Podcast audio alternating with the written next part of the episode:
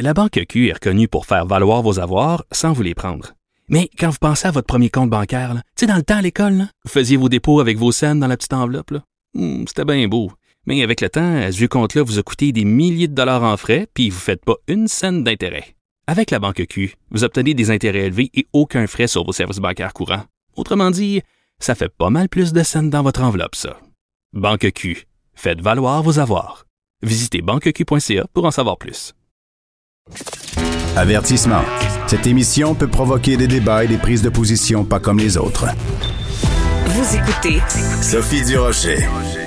Quand j'ai su qu'il y avait un livre qui sortait au Québec sur les remèdes de grand-mère, je me suis dit, je veux absolument faire une entrevue avec la personne qui a écrit ce livre-là. C'est un phénomène qui me fascine euh, de voir à quel point pendant euh, des années, des décennies, des siècles, on s'est soigné de toutes sortes de façons avec euh, des plantes, des herbes qu'on avait autour de nous et à quel point ce savoir-là est parfois perdu et parfois se transmet de génération en génération. Donc, l'auteur de ce livre, Les remèdes de grand-mère au Québec, c'est Mia Dansero-Lichtenberg. Elle est au bout du fil. Donc, euh, c'est le plus beau jour de ma vie aujourd'hui. Bonjour, Madame euh, Dansero-Lichtenberg. Bonjour, Madame Durocher, ça va? Je suis très, oui, ça va très bien. Je suis très contente euh, de vous parler. J'ai dit tout de suite à mon équipe. En fait, je vais vous raconter une anecdote. Mon mari m'écrit en disant Hey, il y a quelqu'un qui a écrit un livre sur les remèdes de grand-mère. Je l'ai demandé pour l'avoir en entrevue à Cube. Puis j'ai dit Non, non, non, non, moi je l'ai demandé avant, donc elle vient à mon émission. Alors, on, on, on s'est bataillé pour vous avoir. Écoutez, ça vient d'où votre intérêt pour les remèdes de grand-mère, ce qu'on appelle communément les remèdes de grand-mère? Euh, ben, je dirais que ça vient d'assez loin parce que déjà petite, euh, maman nous faisait par exemple des petites tisanes de camomille pour euh, nous calmer le soir ou euh, nous mettait un, un petit baume sur nos petites nos petits bobos d'enfants. Donc j'ai comme toujours eu un petit peu de été un peu alimentée par ça puis rendu secondaire cégep avec des amis on s'est vraiment mis à s'intéresser à, aux plantes, puis à, dans le fond, au pouvoir médicinal de certaines plantes. Puis euh, rendu à l'université, puis ensuite à la maîtrise, je me suis dit, bon, une maîtrise, c'est, c'est deux ans, donc euh, je suis aussi bien d'aimer mon sujet euh, comme il faut, parce que pour avoir, pour, euh, pour me rendre au bout, ça prend de la persévérance. Donc, je me suis dit, bon, pourquoi pas aller à un intérêt que j'ai depuis longtemps, puis tout en faisant de la recherche historique sur le sujet. C'est ça. Donc, vous avez à la fois l'angle de l'histoire et à la fois l'angle de l'agriculture, pardon. Euh, la question qu'on peut se poser aujourd'hui quand on voit quelqu'un qui sort un livre qui parle des, des remèdes de grand-mère, c'est est-ce qu'il n'y a pas un danger euh, justement en cette période où on vante les mérites de la science, où les plus grands scientifiques de la Terre se sont mis ensemble pour trouver un vaccin en période de pandémie. Est-ce que c'est pas un peu euh, contradictoire d'arriver en disant, ben vous savez quoi, euh, on, peut soigner avec les plantes. Mais je, je dis pas que vous, vous prétendez évidemment qu'on pourrait soigner la COVID avec des plantes, mais est-ce qu'il n'y a pas comme un, une contradiction par rapport à, notre époque finalement? Oui, ben en fait, euh, le livre, on a commencé à travailler sur ce livre-là avant la COVID déjà, donc euh, c'est sûr oui. que le contexte est vraiment différent. Mais aussi, c'est vraiment un livre qui est issu de mes recherches historiques, donc il faut pas le prendre comme euh, des recettes à, à, appliquer à la lettre à la maison. C'est vraiment plus un livre pour s'intéresser à, à, ces savoirs-là, à hmm. comment les, les familles et les femmes faisaient à l'époque, alors que la médecine était très peu accessible aux familles euh, canadiennes françaises de par le manque de revenus. Là, disponibles dans ces familles-là pour aller chez le médecin. Donc, comment ces gens-là se débrouillaient malgré mm -hmm. un manque euh, énorme d'accessibilité aux soins euh, D'accord. En médecine scientifique? Alors, se pose évidemment la question de l'efficacité, parce que vous, vous nous l'avez raconté. Donc, votre maman vous prépare une petite, euh, une petite tisane de camomille avant le dodo. Quand vous faites un bobo, elle utilisait différentes pommades ou différents cataplasmes. Est-ce que ça marche? Est-ce que ça marchait? Est-ce que ça marche? Est-ce que ça va marcher? Je pense qu'il y a beaucoup euh, à prendre et à laisser dans tout ça. OK. Oui, il y en a qui fonctionnent, qui ont même été finalement prouvés scientifiquement euh, dans des études plus récentes. Par exemple, le miel contre le mal de gorge, maintenant c'est prouvé que c'est à peu près aussi efficace euh, qu'un sirop contre la toux, particulièrement chez les enfants. Donc, pourquoi pas? la camomille a un effet apaisant et véritable. Même il y a des mises en garde, par exemple, contre la valériane qui était utilisée pour s'endormir parce que effectivement, ça, ça calme un petit peu trop et ça peut être euh, ça, ça, peut être additif à la longue parce que ça calme un petit peu trop la valériane. Donc euh, oui, il y a des plantes qui fonctionnent. Oui, il y a même certaines molécules dont qu'on utilise aujourd'hui qui étaient ici des plantes, par exemple l'acide salicylique qui ah. était euh, dans la Reine des Prés, qui est finalement une Tylenol aujourd'hui. Donc, euh, Tout à fait, tout à fait. Mais ça, c'est important de le mentionner parce que plein de gens le savent pas, euh, qu'en effet, le, bon, l'acide euh, salicylique, comme vous dites, vous, êtes, vous êtes meilleur que moi pour la prononciation, que c'est en effet issu des plantes. Donc, en fait, quotidiennement, parfois, on est, on, on, on consomme des produits qui sont vraiment à base de plantes. Mais comment vous expliquez le fait que justement cette, efficacité-là ou ce rapport qu'on avait avant avec la nature ou, euh, par exemple, je, je, vous donne un exemple, OK? À un moment donné, je suis euh, dans le sud et euh, j'ai un énorme coup de soleil et les j'étais en République dominicaine et les gens me disent, ben voyons Sophie, pourquoi tu t'énerves là? Va dans le jardin, il y a de l'aloe, casse une branche d'aloe, il y a une sève qui va sortir tu mets ça sur ton coup de soleil, puis on n'en parlera plus.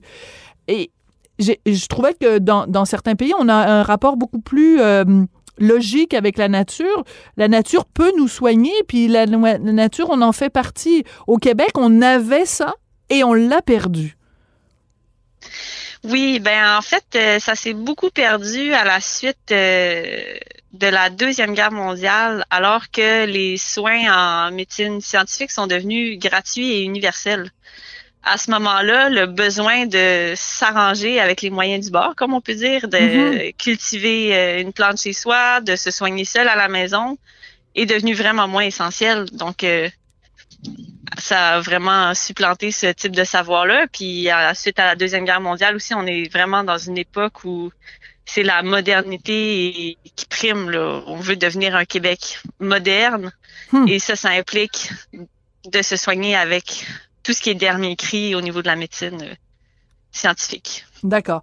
Est-ce qu'il y a une cohabitation qui est possible? Est-ce qu'on pourrait imaginer, par exemple, qu'il y a des médecins qui, évidemment, utilisent des protocoles euh, scientifiques, mais que parallèlement, un médecin pourrait nous dire, bah, écoutez, Madame Durocher, vous avez de la difficulté à vous endormir le soir, là?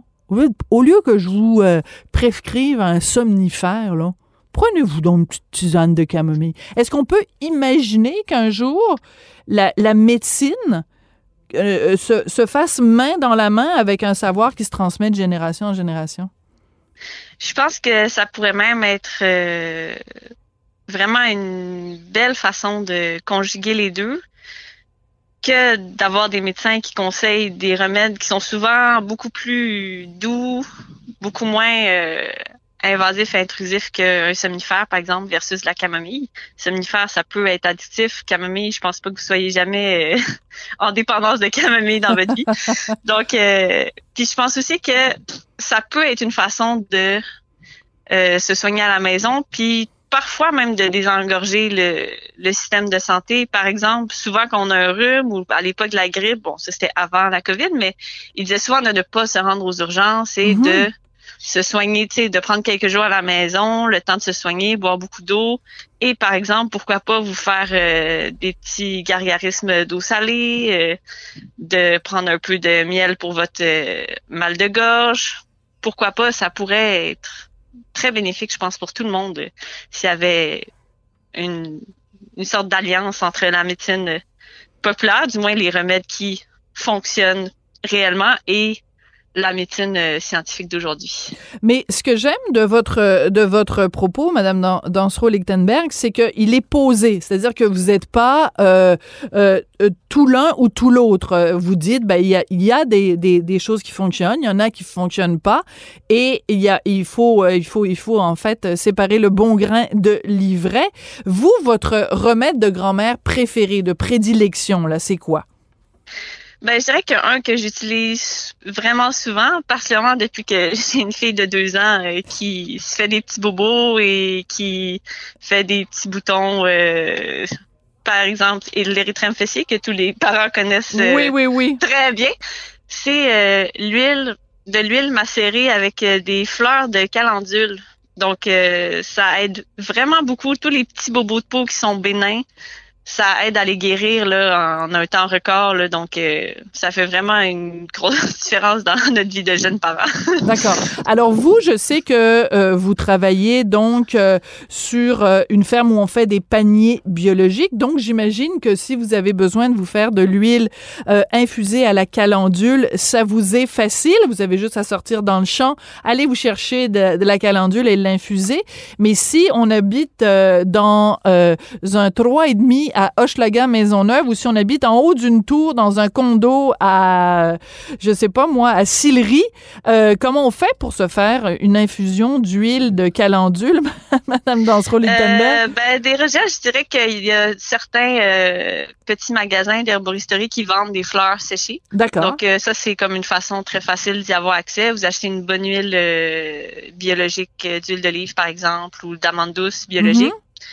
Vous mettez tout ça dans un pot maçon à l'ombre, puis euh, vous attendez deux, trois semaines que tout ça est bien macéré, vous filtrez, puis voilà, vous avez euh, une huile infusée à la calendule, puis euh, ça peut aider tous les petits bobos du quotidien. Puis sinon, si vous avez accès à un tout petit balcon en jardinière, ça pousse extrêmement bien aussi. Ah oui? Ça fait des, des, petites fleurs sur votre balcon, donc euh, pourquoi pas. Bon, ben écoutez, on a des conseils de jardinage en plus euh, aujourd'hui. Alors, euh, tant qu'à y être, je vais vous faire la proposition suivante. Qu'est-ce qu'on fait quand on est une femme de 55 ans en pleine ménopause? et est-ce que la, la, les remèdes de grand-mère peuvent nous aider? Je, je, demande pour une amie, hein, moi, ça, je, c'est pas du tout euh, personnel, mais j'ai une amie qui est vraiment dans cette situation-là, puis elle serait très intéressée à avoir votre réponse. Ben, en fait, euh, déjà, il y a plusieurs symptômes à la ménopause. Là. Je suis, je suis loin d'être médecin, donc je veux pas euh, m'avancer plus trop. Mais par exemple, pour les problèmes de sommeil, je sais qu'il y a beaucoup de, de femmes mm-hmm. en ménopause qui dorment très peu d'heures par nuit. Il paraît, ben, Déjà, toutes les tisanes qui favorise le sommeil, ça peut être euh, ça peut être aidant ou sinon euh, il y a aussi quelques je sais qu'il existe quelques remèdes de compresse euh, rafraîchissantes là, par exemple à la menthe ou pour calmer un peu les les grandes bouffées de chaleur là, qui peuvent survenir. Mais il faudrait que je me replonge plus avant dans un vrai Non, je voulais pas vous prendre. Mais... Je euh, voulais pas vous prendre au dépourvu et c'est très important que les gens qui nous écoutent sachent, on n'est pas en train de faire une consultation médicale et vous n'avez aucune euh, non plus de, de, prétention à vouloir euh, guérir ou soigner. Là, je veux pas que vous vous retrouviez avec une plainte. Non, c'est ça. J'ai une maîtrise en histoire. Oui, oui, c'est ça. Une maîtrise en histoire. Là, on fera pas, on fera pas une Jacinthe René de vous aujourd'hui. Ça, c'est clair et, et c'est bien, c'est bien, bien clair. Mais en même temps, je pense, par exemple, à tout ce mouvement euh, qui a euh, ce mouvement vert, ce mouvement écologique au cours des dernières années où euh, les, les gens, les femmes en particulier, il faut le dire, euh, on dit ben là on on veut plus là être exposé dans nos produits de beauté, on veut plus être exposé à des produits chimiques, on veut pas payer des prix de fou pour toutes sortes de crème qu'on se fait vendre, alors qu'il y a plein de, de façons simples de prendre soin de notre peau, de prendre soin de notre corps, de prendre soin de de, de nous avec des choses qui sont euh, qui sont de base. Euh, et vous l'avez mentionné tout à l'heure, ces, ces connaissances-là qui sont transmises de génération en génération, ça s'est fait beaucoup par le biais des femmes. Oui, ben c'était vraiment les femmes en fait qui étaient euh, aux soins de la famille pendant très très longtemps. Bon, on le sait bien, les femmes demeuraient à la maison. C'était elles qui avaient la responsabilité de s'assurer que tout le monde allait bien au sein de, hmm. du noyau familial. Docteur maman. docteur, maman, ça comprenait euh, faire à manger, vêtir les gens, faire le ménage, mais aussi soigner tout le monde dans sa famille. Et donc, euh, c'était elle qui était en charge souvent, bien avant, lorsqu'elle pouvait pas aller voir le médecin, ben c'était elle qui était en charge de poser un diagnostic, de trouver un remède et de l'octroyer. Même aujourd'hui, euh, je dirais que on n'est pas encore à un 50-50 euh, Non. Homme versus femme. On s'entend que quand les enfants sont malades, c'est très, très souvent les mamans qui restent à la maison, qui donnent euh, un petit ginger ale à leur enfant euh, qui a la gastro et euh, Ouais, le ginger ale flat. euh, le ginger ale flat, par exemple, ça c'est c'est oui commercial, mais je pense que ça rentre dans cette culture de remède de grand-mère. Par Oui. exemple, du ginger ale flat, parce que finalement Le gingembre et pas- les bulles. Ouais, c'est ça. le gingembre et les bulles, puis vo- votre mère n'est pas allée euh, voir un médecin. Elle a dit, bon, mon enfant a gastro, hein, donc elle a posé un diagnostic. Elle s'est dit, qu'est-ce que je vais faire? Je vais prendre le ginger ale qui est dans mon frigo, quelque chose d'accessible, euh, simple, pas compliqué, et vous l'administrez. Donc, euh, ça rentre dans cette culture Tout à fait. de remède familial. Euh, le clou de girofle quand on a une quand on a mal aux dents, ça marche ou ça marche pas? Euh, en fait, évidemment, ça règle pas euh, la cause, mais c'est prouvé que c'est un léger effet anesthésiant. Ah donc, oui? euh, oui, c'est légèrement anesthésiant, donc ça pouvait aider au moins au niveau de la douleur. Bon, alors finalement, le remède de grand-mère, est-ce qu'on sait pourquoi les remèdes de grand-mère s'appellent des remèdes de grand-mère? Parce que ça pourrait être des remèdes de maman, ça pourrait être des remèdes de, de bonne femme. Je m'excuse, parce que c'est il y a une époque où on disait bonne femme, puis c'était pas péjoratif, là. Euh, mais Oui. pourquoi ça s'appelle des remèdes de grand-mère? Ben, je pense que déjà, c'est ça. C'est un savoir porté par les femmes. Puis souvent, dans la famille, si la mère était prise au dépourvu, elle allait demander à sa mère à elle Mm. qu'est-ce que tu penses euh, que je devrais utiliser pour euh, telle ou telle affection?